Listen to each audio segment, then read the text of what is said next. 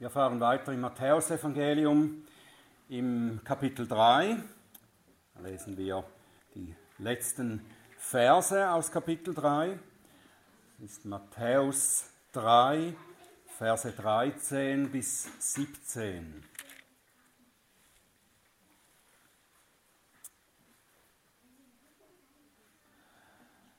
Dann kommt Jesus aus Galiläa an den Jordan zu Johannes, um sich von ihm taufen zu lassen.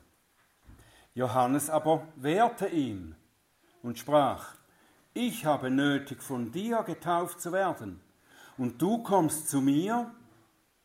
Jesus aber antwortete und sprach zu ihm, lass es jetzt so sein, denn so gebührt es uns, alle Gerechtigkeit zu erfüllen. Da lässt er ihn. Und als Jesus getauft war, stieg er sogleich aus dem Wasser herauf, und siehe, die Himmel wurden ihm geöffnet.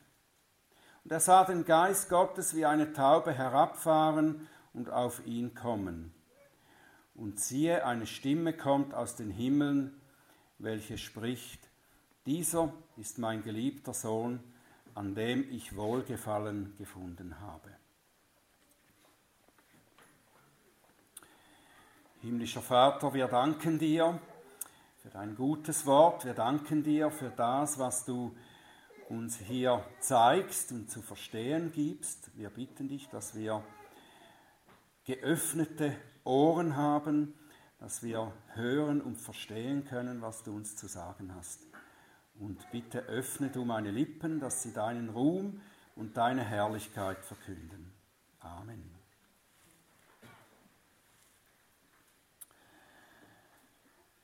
Johannes, der königliche Herold, hatte das Königreich der Himmel angekündigt. Darüber haben wir uns am letzten Sonntag Gedanken gemacht, etwas tiefer nach, nachgedacht. Johannes hatte dabei noch nicht sehr viel über den Charakter dieses kommenden Königreichs gesagt. Eigentlich sagt er nur, auf welche Weise man dafür vorbereitet wird. Das Königreich ist nahe gekommen, macht euch bereit, erkennt, bereut, bekennt eure Sünde und lasst euch taufen. Die Taufe symbolisiert die Reinigung von den Sünden. Sie zeigt, dass man nur bereit ist für das Königreich der Himmel, wenn man von seinen Sünden gereinigt ist. Johannes hat auch noch sehr wenig über den König dieses Reichs gesagt. Nur, dass er unvergleichlich größer ist als er selbst. Ich bin nicht einmal würdig, die Riemen seiner Sandalen zu lösen, sagt er. Und er sagte, dass die Taufe des Kommenden viel größer ist als seine eigene. Ich taufe euch mit Wasser zur Buße, sagt er, aber er wird euch mit Heiligem Geist taufen. Mit diesen Aussagen hat Johannes die Erwartung des Königreichs geweckt. Er hat die Aufmerksamkeit auf den Kommenden gerichtet.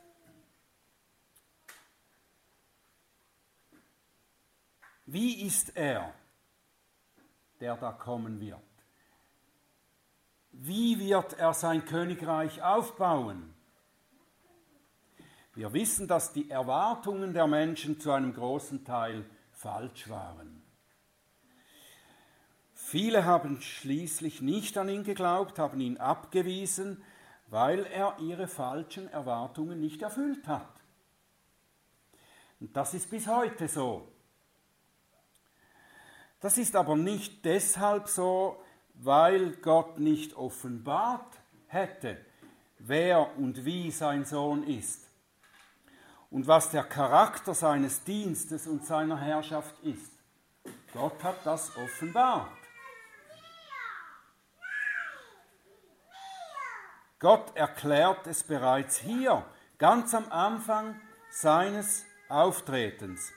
Was uns hier beschrieben wird, ist ein ganz besonderer Moment in der Geschichte des Heils. Wir sollten anhalten und ganz aufmerksam darauf schauen, was hier geschieht und was es bedeutet. Der König wird beglaubigt und in sein Amt eingesetzt. Und er und sein Amt werden charakterisiert durch drei Zeichen der Beglaubigung. Tatsächlich ist hier jetzt die ganze königliche Majestät anwesend, sozusagen durch die Sinne wahrnehmbar. Mir ist keine andere Stelle in den Evangelien bekannt, ihr könnt mich später korrigieren, wenn das anders ist. Mir ist keine andere Stelle bekannt, wo alle drei Personen der göttlichen Dreieinigkeit gleichzeitig genannt sind, so wie hier. Hier wird bereits zum ersten Mal angedeutet, dass jede Person des dreieinigen Gottes im Werk unseres Heils aktiv ist. Also richten wir unsere ganze Aufmerksamkeit darauf, was uns hier gezeigt wird. Johannes der Täufer ist umgeben von einer Menge von Menschen, große Menge von Menschen, die ihm zuhören, wie er das Königreich und den König ankündigt. Jesus ist von Galiläa gekommen und ist jetzt schon unter ihnen. Er ist einer von ihnen, ein Mensch, der sich äußerlich nicht von ihnen unterscheidet, der Menschensohn. Und jetzt tritt er aus der Menge heraus. Und gleich wird deutlich werden, wie sehr er sich von den übrigen Anwesenden unterscheidet. Er tut aber keine, noch keine von seinen großen Taten. Er verkündigt nichts, er predigt nicht, vielmehr lässt er etwas mit sich geschehen oder mehrere Dinge sogar. Er empfängt die Zeichen, die seinen bevorstehenden Dienst charakterisieren. Und diese Zeichen, die Jesus empfängt, sind eine dreifache Charakterisierung seines Amtes und auch seine Beglaubigung als der göttliche Amtsträger. Lasst sie uns näher anschauen. Johannes der Täufer tut wohl seit einigen Tagen oder vielleicht auch Wochen, wozu er beauftragt ist. Er tauft wahrscheinlich Hunderte von Menschen. Aber in zwei Fällen will er nicht taufen. In einen haben wir das letzte Mal angeschaut. Im Fall der Pharisäer und Sadduzäer, die will er nicht taufen und in diesem Fall mit Recht will er sie nicht taufen. Sie zeigen nicht die erforderliche Herzenshaltung, sie zeigen keine Bereitschaft, wirklich Buße zu tun. Und Jesus will er auch nicht taufen, weil er denkt, nicht, dass Jesus, sondern er selbst nicht würdig ist dazu, das zu tun. Eigentlich hat Johannes recht mit dem, was er hier sagt, wenn er zu Jesus sagt, es wäre passender, wenn nicht ich dich taufe, sondern du mich, wenn ich von dir getauft würde. Zuvor sagte er ja, ich taufe mit Wasser zur Buße, aber der nach mir kommt, wird mit Heiligem Geist taufen. Johannes weiß, dass er es nötig hat, von Jesus mit dem Heiligen Geist getauft zu werden. Jesus muss doch nicht mit Wasser zur Buße getauft werden. Er ist ohne Sünde. Er muss doch nicht Buße tun. Aber Jesus sagt zu Johannes, lass es jetzt geschehen. Mit jetzt meint er jetzt, dieses Mal. Lass es dieses Mal geschehen. Und damit meint er, eigentlich hast du recht. Aber in dieser besonderen Situation ist es anders. Es ist nötig, dass ich getauft werde mit dieser Taufe, damit alle Gerechtigkeit erfüllt wird. Und damit meint er, dass auch diese Taufe Teil davon ist, von dem, was Jesus zu erfüllen gekommen ist. Er ist gekommen, um das ganze Gesetz zu erfüllen, und dadurch wird er den vielen, die dazu bestimmt sind, Gottes Rechtfertigung erwerben. Jesus kommt als unser Stellvertreter, auch hier. Er wird als Stellvertreter der Gläubigen getauft hier.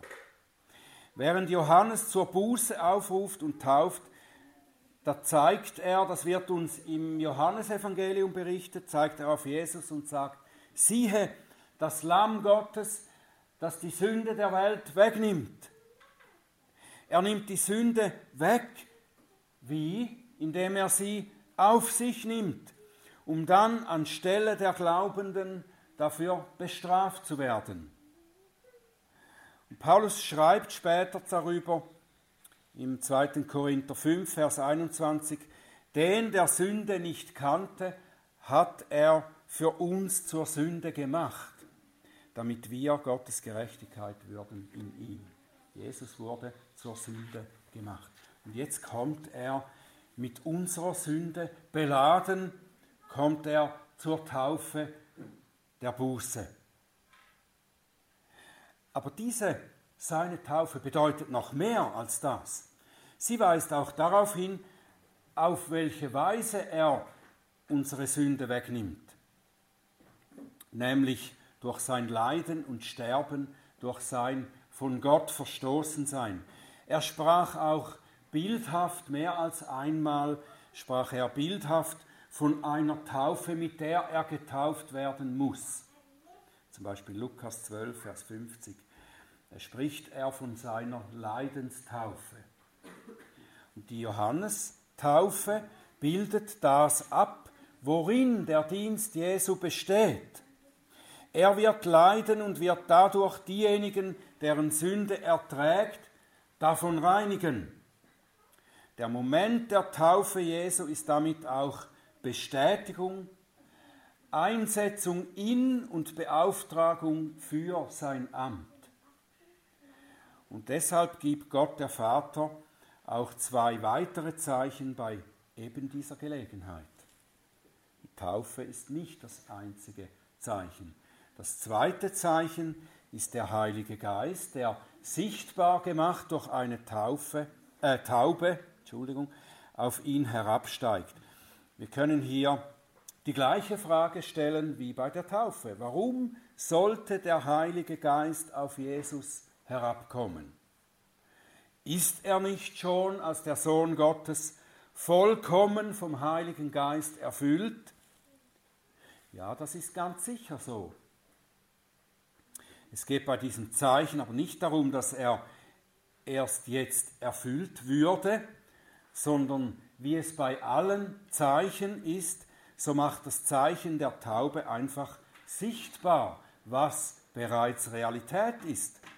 Matthäus erklärt am Anfang seines Evangeliums, dass Jesus der Christus ist, der Gesalbte Gottes. Manche Ausleger sehen schon in der Taufe zuvor seine Salbung zum Dienst. Hier durch dieses Zeichen mit der Taube wird das weiter sichtbar gemacht, nämlich dass er mit dem Heiligen Geist gesalbt ist, wie das auch war bei den Ämtern im Alten Testament.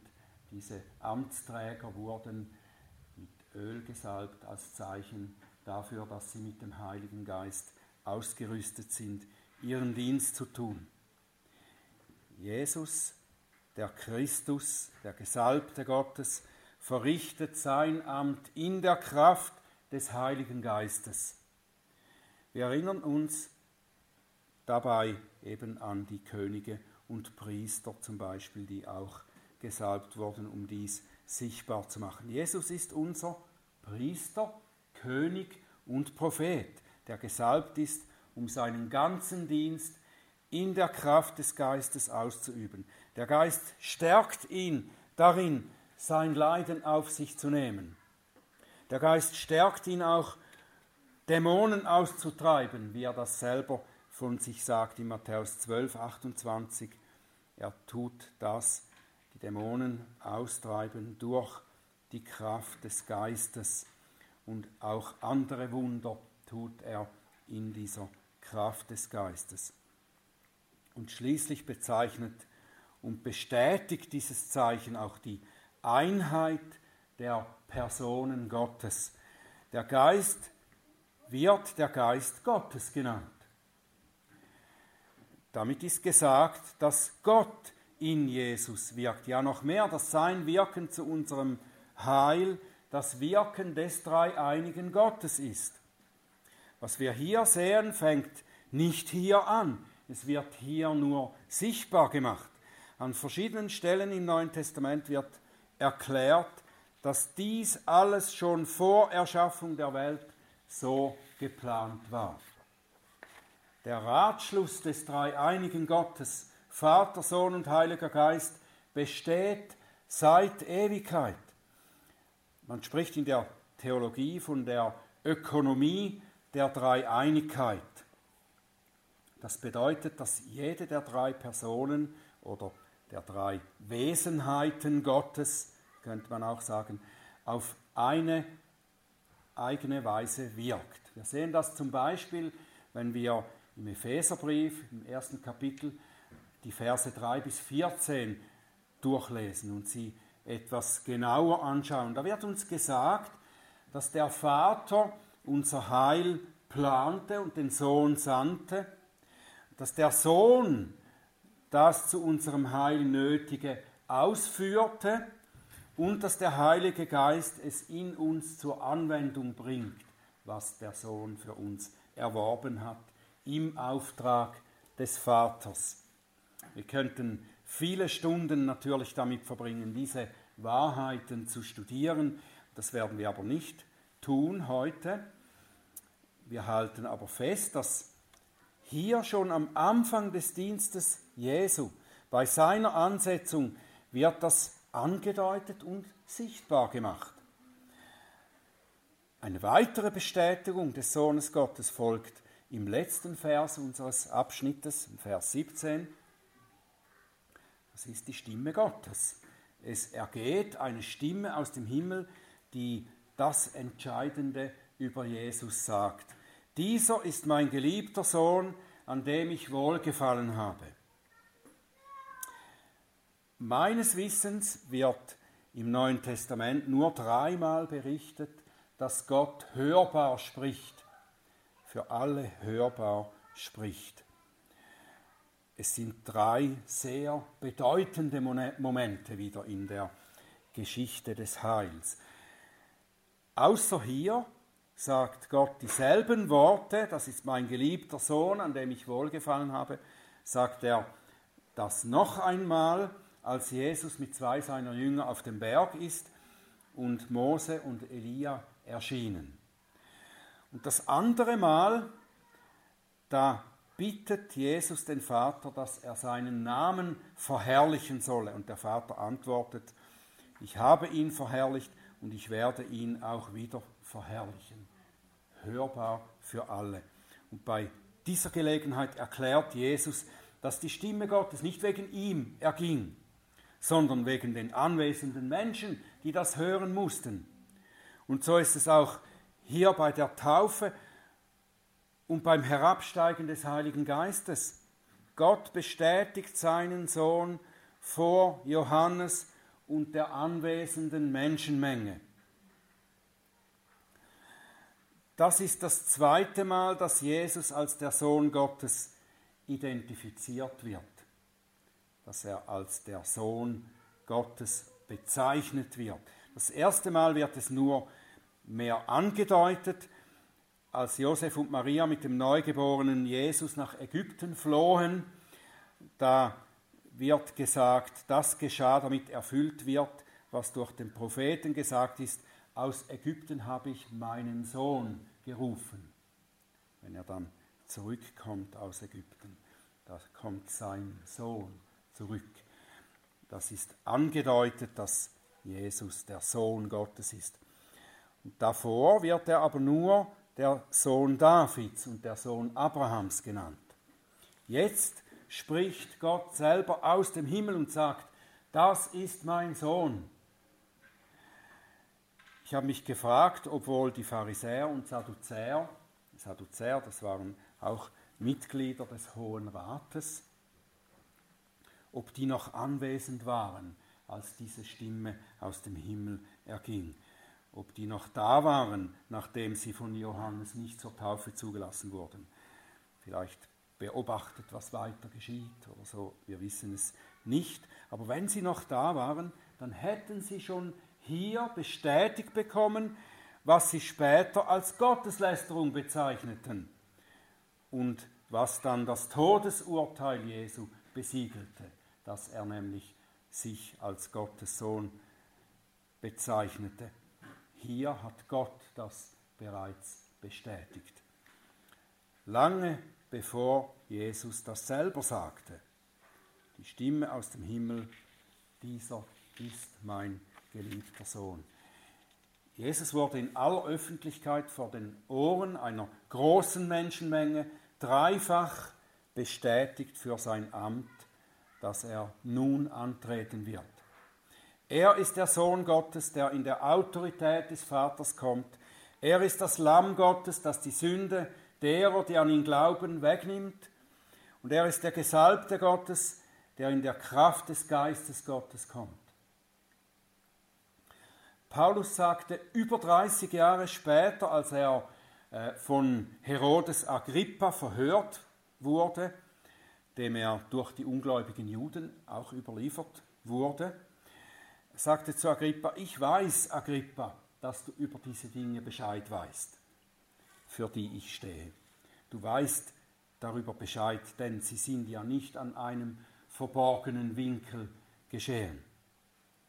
Und vielleicht gehört zu diesen Dingen, die Agrippa wohl weiß, gehört auch diese bedeutsame Bestätigung und Einsetzung Jesu des Sohnes Gottes.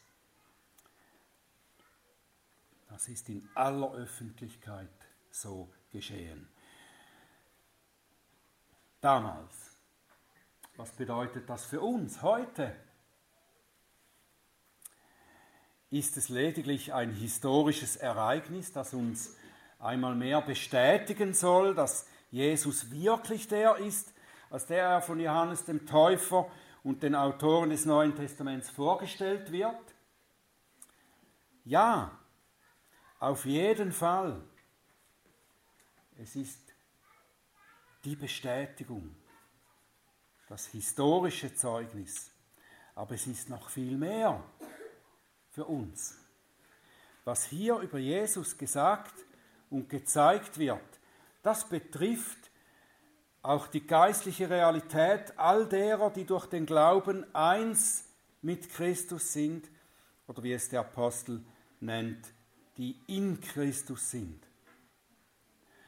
Seine Taufe ist unsere Taufe, ist meine Taufe. Er hat uns durch sein Heilswerk, das durch diese Taufe abgebildet ist, hat er uns gereinigt, hat unsere Sünde abgewaschen. Wir stehen dadurch wie er als rein vor Gott. Paulus schreibt im Titusbrief 3, Vers 3, denn einst waren auch wir unverständig, ungehorsam, gingen in die Irre, dienten mancherlei Begierden und Lüsten, führten unser Leben in Bosheit und Neid, verhasst, einander hassend. Als aber die Güte und Menschenliebe unseres Heiland Gottes erschien, errettete er uns nicht aus Werken, die wir in Gerechtigkeit vollbracht hätten, sondern nach seiner Barmherzigkeit durch die Waschung der Wiedergeburt und Erneuerung des Heiligen Geistes. Die Waschung der Wiedergeburt, die Taufe bildet diese Realität ab. Dann wirkte und wirkt sein Dienst in der Kraft des Geistes an und in uns und verändert uns. Der Heilige Geist überführte uns ein erstes Mal und gab uns Erkenntnis. Er gab uns und gibt uns immer wieder Selbsterkenntnis und Gotteserkenntnis. Und der Geist vereinigt uns mit Christus und er wendet sein Heil in uns an. Er macht das zu einer Realität in uns, in unserem Leben, sodass wir eine neue Schöpfung sind. Das Alte ist vergangen, es ist etwas komplett Neues geworden in unserem Leben. Er verändert uns in das Ebenbild des Sohnes Gottes. Er verändert uns so, dass unser Wesen dem Seinen ähnlich wird. Und er befähigt und stärkt uns, so zu leben wie er. Das alles tut der Geist in uns.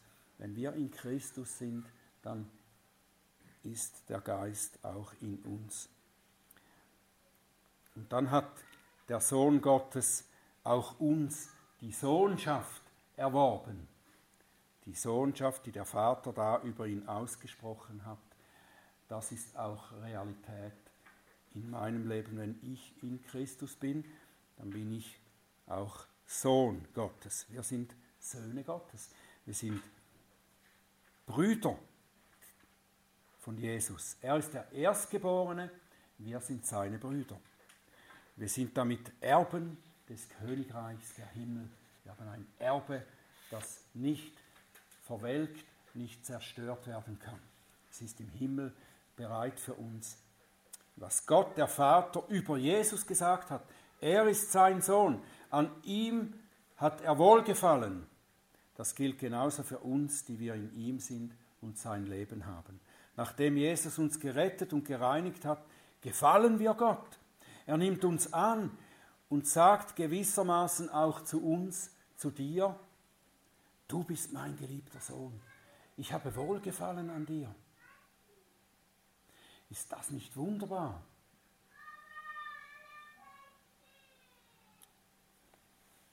Bist du dir dieser Wahrheit bewusst oder dieser Wahrheiten? Nicht wahr? Wir leben im Alltag oft so, als wären wir uns das nicht wirklich bewusst. Und dann kann unser alltägliches Leben mit allen Herausforderungen oft wie eine Überforderung erscheinen.